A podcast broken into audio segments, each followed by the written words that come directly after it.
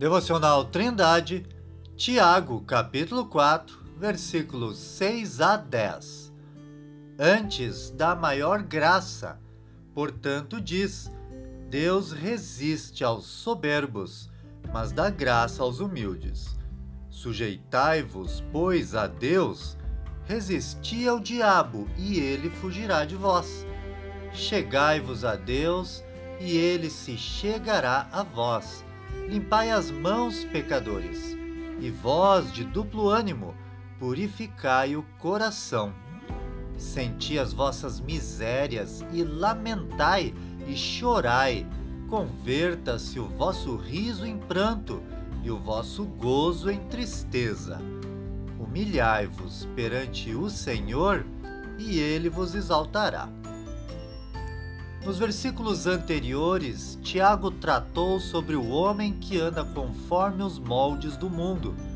Como ele é guiado pela cobiça e pela inveja, não se importa de promover contendas e divisões na igreja, contanto que seus objetivos egoístas sejam alcançados.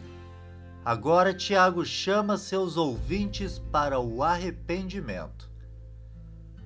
Todo aquele que acredita conquistar as coisas pela sua própria inteligência, força e poder, encontra-se entre os soberbos, os quais Deus resiste, os quais são retratados por Tiago como amigos do mundo e inimigos de Deus.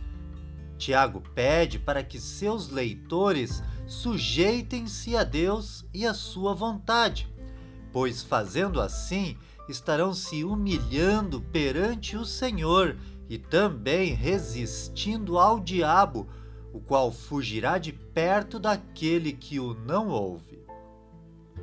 Quando o homem se chega a Deus em dependência e obediência, o Senhor se aproxima do homem para o abençoar, pois ele dá graça aos humildes.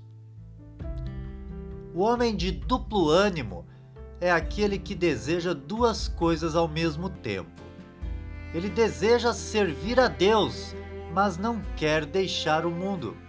Sua lealdade é dividida e lembra as palavras de Jesus ao dizer que ninguém pode servir a dois senhores, porque ou há de odiar um e amar o outro, ou se dedicará a um e desprezará o outro.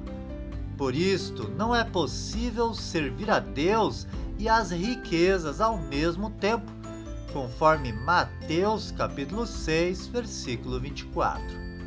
Para estes, Tiago manda que purifiquem seus corações. Querido ouvinte, se você é salvo por Cristo, saiba que Deus deseja fidelidade e humildade da tua parte.